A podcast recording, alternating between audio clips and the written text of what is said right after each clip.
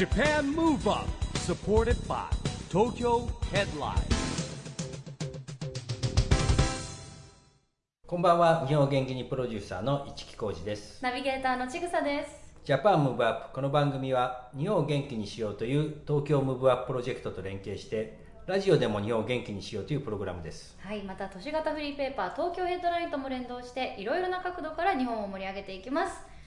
さあ今週もですね先日山のホールで行われましたジャパンムーブアップスペシャルオープントーク女性が活躍する社会の実現で日本を元気にチーム2020の模様をお届けします。もう1時間を超えるビッグイベントになりましたからね。そうですね。やっぱりはい。議論がね、やっそう。ぱりいろんな角度からね話が広がってきましたからね。ねえあの貴重なお話が満載だったので、先週放送できなかった部分をはい。今週はお届けしようと思います、はい、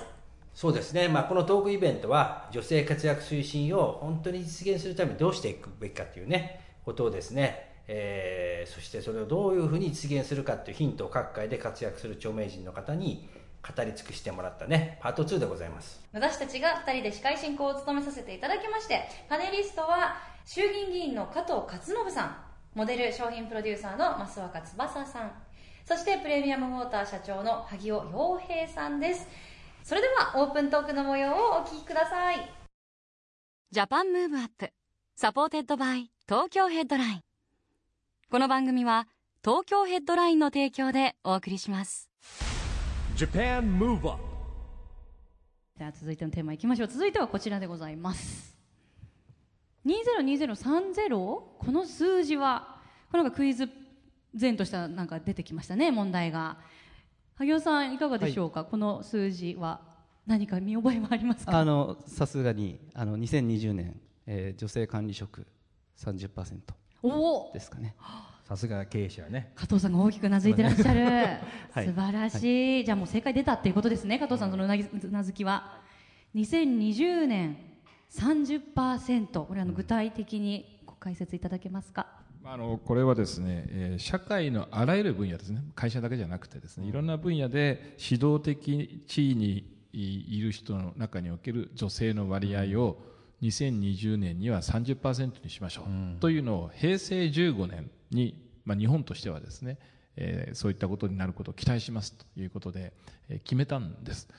でただ残念ながらですねこの運動がそう強く進んできたわけではなくて僕安倍総理になってから女性活躍ってかなり前に出てきてかなり進めてはいますけどもじゃあ2020年ってもう3年後ですね、じゃあそこまでに可能かというとなかなか難しい状況にはあると思います、ただそれに向けて一つ一つ進めていく。まず採用する人の割合をですねまず女性をたくさん取っていただく、それからやっぱり継続してその仕事をしていただかなきゃなりませんから会社で言えば係長になる課長になる部長になる、まあ、そこにこうステップずつこう段階的にですね上がっていってもらうこと、要するに就業を継続することを応援していく。キャリアアップをしていくことを応援をしていくっていうことをやればですね、手が届きますねっていうのを、まあ、今姿をお示しをして、えー一つ一つそれに向けて努力をさせていただきまたその中間の指標ですね。係長さんがどのぐらいいますか？課長さんがどのぐらいになってますか？増えてますか？そういうのをまあ検証しながらですね、進めさせていただいているということです。なるほど。ちぐささんはちなみに分かりました？これ数字。分かんなかったです。僕は2020年金メダル30個かと思いました。取れたらいいなっていうね、そそれもありますけどね。あでも30%女性のまあリーダー一木さんは企業にお勤めのこともありましたけど、はい。ええ。その時はやっぱり女性の上司っていらっしゃらなかったですよね。僕のうんあ勤めてた会社にはうんいましたけど本当にこう全員の顔が分かるぐらいしかいいなかったですね。1割もいなかったんじゃないかな、まあ、広告業界だったんですけど、まあ、比較的いる方でそうですよ。僕が入社した時にあの男女雇用均等とかできた年ありますよね。あの年です僕入入社したの。何年でしょうか？昭昭和 62年か3年かぐらいですかね。だからあの社員の比率はさっきの萩尾さんじゃないですか1対1ぐらいでした。うーん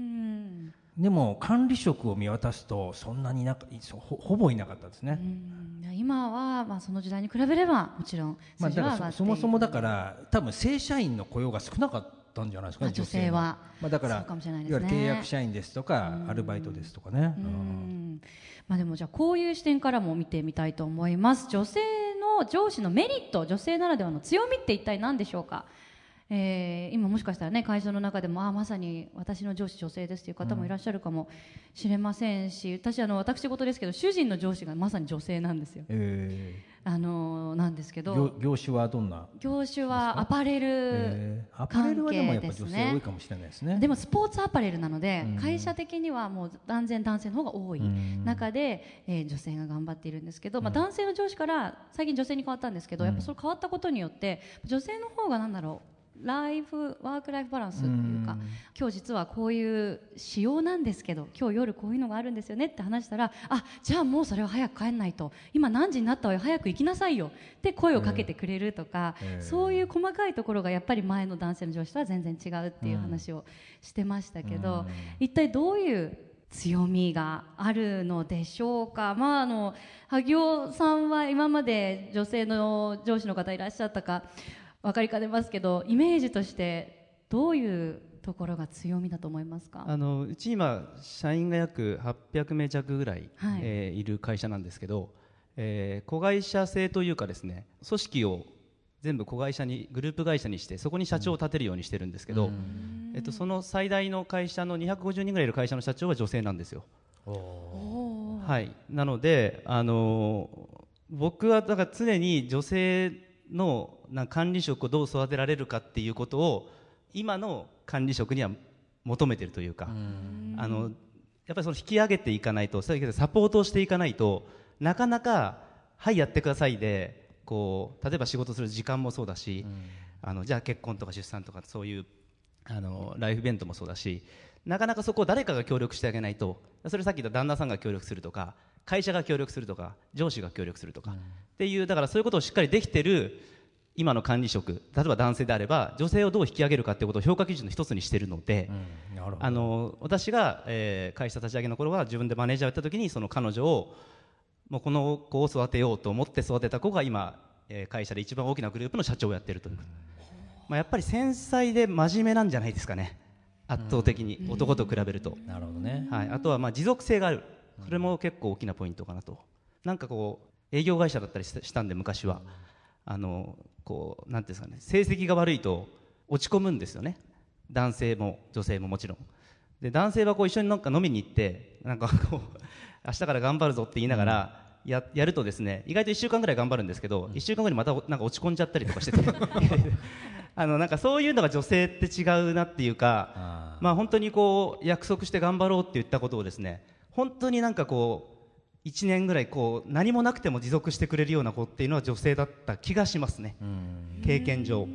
なのでまあ繊細で真面目で、まあ、持続性があるっていうのが忍耐力があるというか、まあ、そういうのが女性の特色なのかなと思うんですけど結構求められる要素でいったらそういう要素の方が多分社会においては多いと思うので、うん。私は男性よりも女性の方が優秀だと思ってます、はい、なるほどね。なのであの積極的にあの環境整備をしたい、うん。はい、だってほらマラソンも女性の方が向いてるってあやっぱり言いますよ忍耐。ね忍耐はあのなんかの持続力。持続力みたいのがあって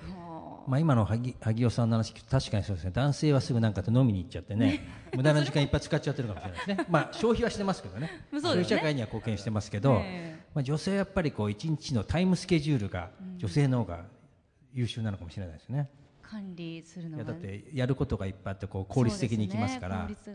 どうしても男性は無駄な方無駄な方に行っちゃいますからね、ん。増岡さんは女性のはい。リーダーって、はい。やっぱ男性と比べてどういうところが違うと思いますか？そうですね。もう私自身も実際お仕事していて言ったら上司的な役割をすることもすごい多いんですけど、まあ、私のお仕事は特に女性が活躍されている方がすごい多いので、まあ、やっぱり、まあ、いい意味でトレンドにすごい敏感というところもあるのでやっぱまあ感度がいいなっていうので。まあ、そういった意味では次こういうふうにしたらいいんじゃないっていうこのアイディアが豊富っていうのは女性らしくてすごいいいなって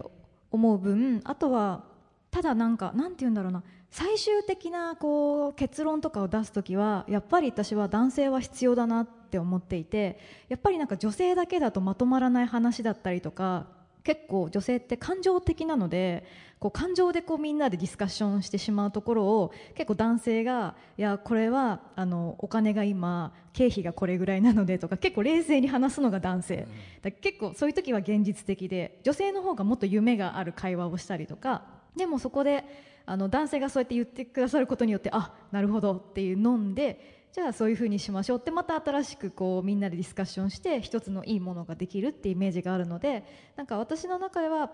あくまで女性が上司にこうどんどんどんどん上がってほしいですけどあくまでこう隣には常に男性がこうもっと上司だったりとか同じぐらいでサポートしてくださる方がいるとあの本当に考え方が女性と男性って違うんだなってこう打ち合わせするたんびに思うのであの両方のアイディアをこう両方取り入れられるような会社がたくさん増えたらとっても楽しい会社になるのかなって思います。うん。まさにねあの女性活躍男性活躍じゃなくて一人一人活躍持ちつ持たれつでっていうのがやっぱいやベスト。もうね素敵なコメントですね今のそうですね。ねあの加藤さん今のようなねご意見ありましたけど加藤さんもやっぱりご自身が一番最初に社会に出た時と今の社会とではやっぱ全然まあ女性の立場だったり違いますよね。そうですね。あの私はあの霞が関の役所に入りましたんで、男性あ女性のあの数年先輩の方はおられましたけれどもそれ以上の女子っていうのはうん全くおられませんでしたから、まあ、それから比べると今あの霞が関でもですね局長やあるいは課長さんを務めておられる女性の方もどんどんでできてきているし、まあ、我々はどんどんえそういう方に活躍してもらいたいなっていうふうにまあ思っているところでありまして。またあの女性のまあ上司というよりも先ほどの202030との関係でいうと、やはりにどっちかというとまあ仕事場によって非常に女性が多いところもありますけど総じて言うと男性が多い社会ですしそれから特にあの大手の企業でいうとほとんどこの役員とか男の人ばっかりっていうことを考えるとやはりそこに女性が入ることによって多様性が広がっていくっていうことは明らかにあると思います。で実際あの株式のパフォーマンスですね。その株式がどう高くなっていくかとか、まあ、簡単に言えば経営がうまくいっているかどうかっていう中で世界を見るとやはり女性のそうした役員がいる会社の方がいない会社よりもいいけ結果を出しているという、まあ、指摘もあるんですねでそれはやっぱり今言った多様な視点がそこに入ってきてるんで、やっぱりこう一つの方向じゃなくていろんな方向からものを見ていく。そしてそこからいろんな新しいアイデアが生まれてくる、まあ、そういうところがあるんでそれをやっぱりもっともっと進めていくとですねこれ単に女性活躍だけじゃなくて日本活躍にもつながっていくかなと思いますね。ありがとうございます、日本活躍はい。素晴らしいキーワードが出ましたね。さあそれではここでですねパネリストの皆さんに女性が活躍する社会を実現するために自分はこういうことをやりますというアクション宣言を実はパネルに書いていただきましたのでそちらを発表していただきたいと思います。出てまいりました。一人に一枚なんですがでは萩尾さんから発表お願いいたします。えープレミアムモーター萩尾洋平は、えー女性が活躍する社会を実現するために、えー環境整備に積極的に取り組みたいというふうに思っています。あの働き方改革で週休3日にやれ大手がしたとか、いろいろ出てますけどあれあのただにただ仕事をする時間を減らしてしまったら総出力が減るわけで、はい。あのそれって結局会社にとっていいことなのかっていう話なわけですよね、僕あの別に会社来なくていいんじゃないかなってそもそも、あの僕ほとんど会社行かないので、でも24時間ずっと仕事してるつもりでやってるわけですよ、まあもちろん寝てはいますけど。なんでもあの今ってこう IT が進んでメールなんてどこでも見れるし、まあ、問題はやっぱりあるんですけどね。例えば在宅ワークだったらあのじゃあ個人情報がどうや漏洩しないようにどうすればいいかとか、会社の機密情報を家で取り扱えるわけで、それをどこまでこうどういうふうにこう保全するのかとか、あの問題、えー解決しないといけない問題もかなりあるんですけど、まあ、積極的にとにかく会社に来なくて仕事ができるようにしようよっていうところを、僕は経営者としては整備したい。であのそれをするには、えっと、男女関係なく今やってる仕事の評価の基準をもう少し細分化して明確化することだと思っていて、えーそれをができればですね別に家にいたって海外にいたってこの仕事をこの期日までにやってくれればそれが評価なんだっていうことを、えーなんとなく会社って会社に来て頑張ってる姿を見せないと評価にならないっていうのがどうしてもあるので、えー評価の基準を明確化する。これあのすごいえー、とうちの会社の規模でもやるのすっごい大変なんですよ、もしかしたら数年かかるかもしれない、でもこれができれば、えっと今日入った社員、えー今日、えー中途採用で入ってきた社員、アルバイトパートでも全てなんですけど何を自分がどうやればどう評価されるのかっていうのが分かるわけなんですよね、そうすると何を頑張ったら自分がどのキャリアに行けるかってこともイメージができるわけで、だからこれ多分企業が発展する一つのサインになってくると。あとはそういう労働環境がいいところに優秀な人材が集まってくるようになるはずなので、これあのそれを整えないと優秀な人材今度は集まらないという会社になってくるわけですから、まあ、これやっていかないといけないことで、まあ、ここまで考えて働き方改革に取り組んでいけばえーその企業はやっぱり10年後20年伸びる企業になっていくと思うので、まあ、それを全力でやっていきたいと、とにかくあの会社に来なくてもいい、えーそれをしっかり評価されるシステムを作る、えーそれをやりたいなというふうに思っております。なるほどね、まあ、やっぱり今シェアリングの時代ですもんね。なんかはい。人も時間もシェアリングしてねなんかうまく、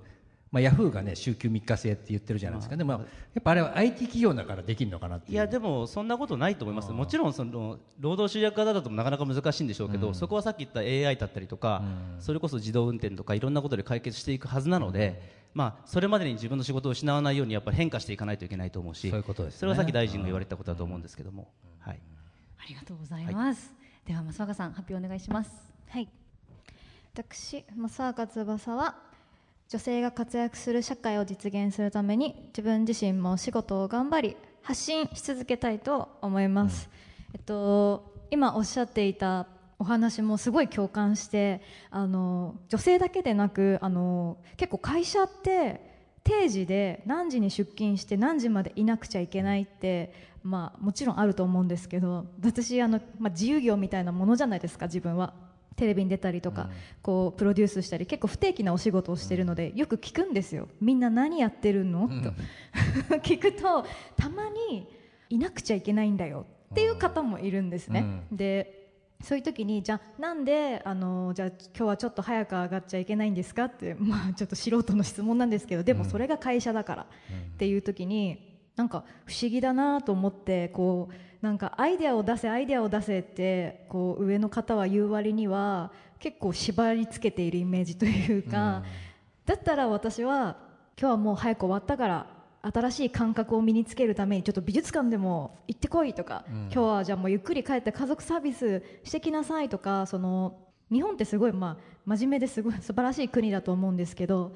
なんかアメリカとかちょこちょこ行くと本当に5時とかでお店が閉まってるんですよ、でそれはななんでなのとか言うといやみんな家族サービスだよってもうみんなお家に帰りたいんだよって言っているのとかを聞くとこうやっぱ国が、ね、違うので文化も違うと思うんですけどすごい家族を大切にしているイメージがあったんですねアメリカって。であの本当に育児とかも今回このテーマが女性が活躍する社会の実現っていう、まあ、よくテレビとかでも見るテーマだと思うんですけど、まあ、私ももちろん頑張り続けるっていうことは書いたんですけどなんか頑張れ頑張れってすごいあのテレビとかでもなんか皆さん言ってるイメージはあるんだけどでももう頑張ってるよと思うんですよ私女性って、なのであのアメリカとか行くと結構ワーキングマザーの方が多いのでベビーシッターさんが当たり前なんですね、先ほどお話に出たように。で多分日本よりも全然安いと思うんですよ。で土日とかはあの逆にベビーシッターさんに預けて旦那とデートに行きます。とか、なんか誰かにこうお願いをしてその間私は全然ネイル行きます。ゆっくり買い物に行きます、今日は旦那が見てくれるのに私はフリーです。とか結構みんな楽しそうに育児とお仕事をされてるイメージがあって。でそう思うとやっぱ日本の方ってどこかこういつも頑張っていてなんか疲れていてでなんかどこか完璧じゃないといけない。で私も最初は育児をこう始めた時に仕事と両立で結構悩んだというか完璧じゃないと人って認めてくれないんだってすごい悩んだんですけどで皆さん真面目だからやっぱ日本の方の評価も厳しいと思うんですよ。人に対する評価とかも。でも私はもうただでさえやっぱ皆さんすごい頑張ってると思うのでもっともっとそういうベビーシッターさんだったりとかをこうメディアの方からもこう当たり前のように使っていいんだよとか例えば掃除が苦手だったらハウスキーパーさんとかも全然ありなんだよってそれって全然こうサボってることにならないんだよっていうのをどんどんどんどん偉い方たちが発信していただけたらなんかすごい私たちもすごいありがたいなと思いますしなんか私の発信力もすごいそういう方たちに比べたら小さいですけどやっぱり自分がこう実際アメリカに行って感じたこととかまだまだこう日本の女性がこうもっと疲れるだけじゃなく楽しくリフレッシュできる方法とかも気づいたら発信できるような人になっていきたいなって思いました。はいありがとうございます。確かにね今のなんかこう日本の文化なのか気質なのか何かちょっと預けて楽しみますっていう時になんかちょっと罪悪感を感じてしまう方とか何かあの代わりにこの家事をあのこの方を雇ってやってもらいますって言ったら贅沢なんじゃないかって言われるんじゃないかとかそういうなんかイメージってありますよね。それがもっとあの預けるからって別にその時間子供のことを愛してないわけでもないしそれで愛情が減るわけではもちろんないのにそういうふうになんかこう思われるんじゃないかって思ってしまうまだきっとこう環境だったりするのかなっていうのもあるのでそこがね。急激なあのやっぱり進歩もあるじゃん技術とかの。だって昔はだから例えばその洗濯機はあもなかった時代もあればね,、ですね。今だってだってあのほら食器だって自動はい乾燥機あるじゃないですか、でももうそれよりも文化が進んじゃってるから、追いつかないんですよねでもやっぱどんどんやっぱそういう、まあ、ニーズがあるものを最初は高価だったものが、まあ、どんどん安価になって、手が届きやすいものになって普及していって、うん。それが当たり前になっていくっていうのが、まあ、過去いろんなもので繰り返されているので、まあ、そういう制度だったりっていうのもね、うん。そういうふうにどんどん普及していけば安全にねもちろん普及していけばいいかなと思います。ありがとうございました。じゃあ加藤さんお願いいたします。えー私はあの私加藤勝信は女性が活躍する社会を実現するためにチャレンジする方々を応援していきます、あの何かやろうとするとですねこういうことがあってできない。できない理由はいくらでも上がるんですね、やっぱりもちろんそれはいろいろ事情があるんですけれどもやっぱりできないっていうその壁をどうやったら壊していけるのかどうやったら乗り越えていけるのか我々も一緒に考えていきたいし我々壊すべきものがあれば壊させていただきたいということで、えー取り組みをさせていただいてますしまたあのやっぱりそうしたチャレンジをするっていう気持ちがあふれる社会っていうのはさせられるんじゃなくてしたいっていう気持ちですね、さっきのお話で言うとね、えーそういう社会っていうのをぜひ作っていきたいなと思います。あの先ほどのお話の中でおお二人のお話を聞きながら感じたのは一つはその例えば働く時間を短くするっていう、まあ、今私ども長時間労働是正とかやってるんですけども若い方だとこうしたいああしたいってでもだんだん20年30年この会社員人生していくとですね、時間ができたら一体何に使おうかっていう 家に帰れないしみたいなね。正直そういう部分もなきにしもあらずなんですよね。だからやっぱり自分の人生どうやって生きていくのって何,、何をしたいのってやっぱりそういうのってすごく大事でそういうあの年配の方々はもう一回問い詰めていくとあ俺こういうことしたかったんだ、ああいうことしたかったんだって出てくると思う、そうするとその自分のプライベートをいかに充実させるためにもどううまく仕事と折り合いをつけてそうするとうまく仕事を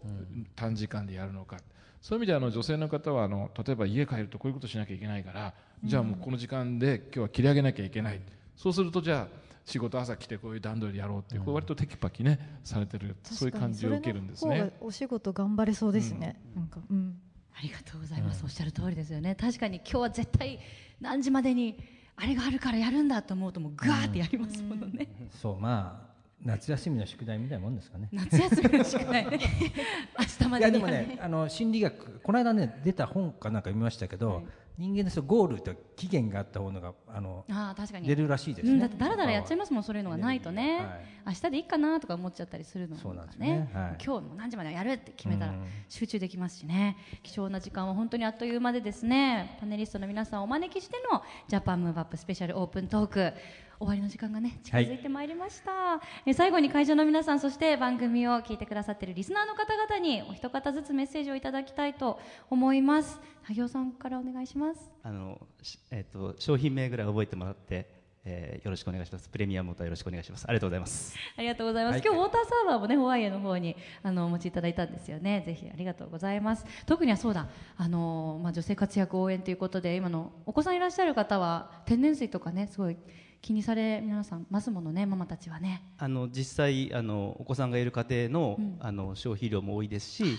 契約率も高いです。うんはいはい。ありがとうございます。そう、あのミネラルウォーター外からねいっぱい買ってくるのお母さん重労働ですしね。重たいですからね重たいですしね。場所も取りますしね。あ知ってます知ってます知ってますはいはい。ありがとうございました。松岡さんお願いいたします。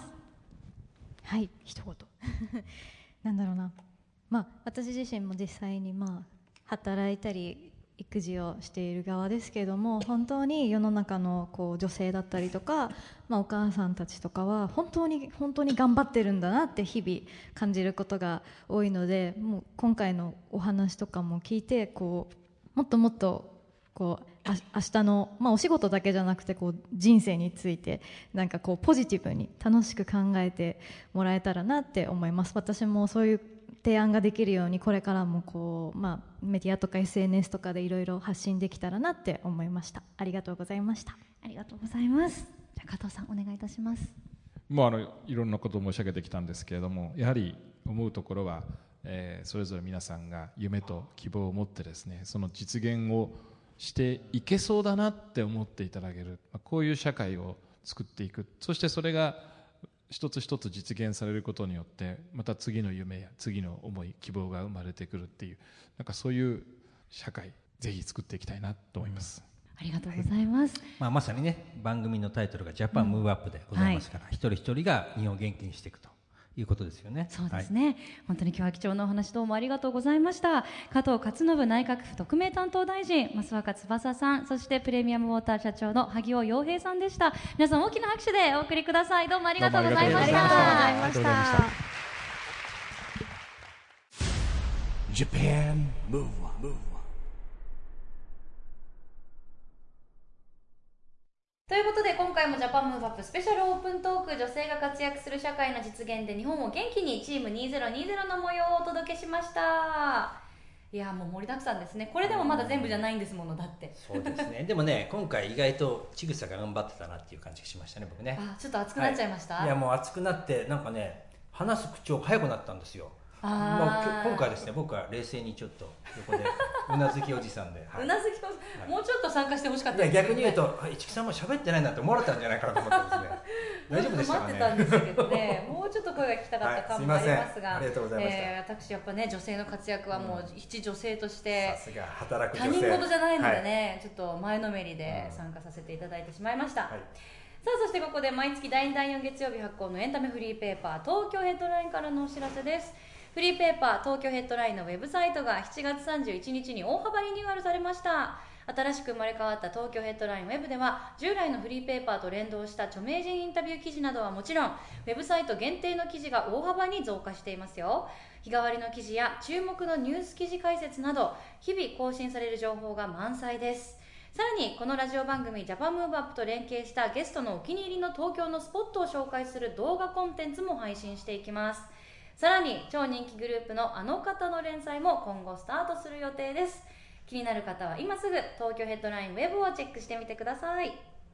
ということで JAPAN MOVE UP今週はお別れのお時間ですが次回も元気のヒントたくさん見つけていきましょう。はい。さあいよいよ東京でオリンピック・パラリンピックが開催されます。そんな2020年に向けて日本を元気にしていきましょう、はい。 JAPAN MOVE UPお相手は一木広治とちぐさでした。それではまた来週。 JAPAN MOVE UP supported by 東京ヘッドラインこの番組は東京ヘッドラインの提供でお送りしました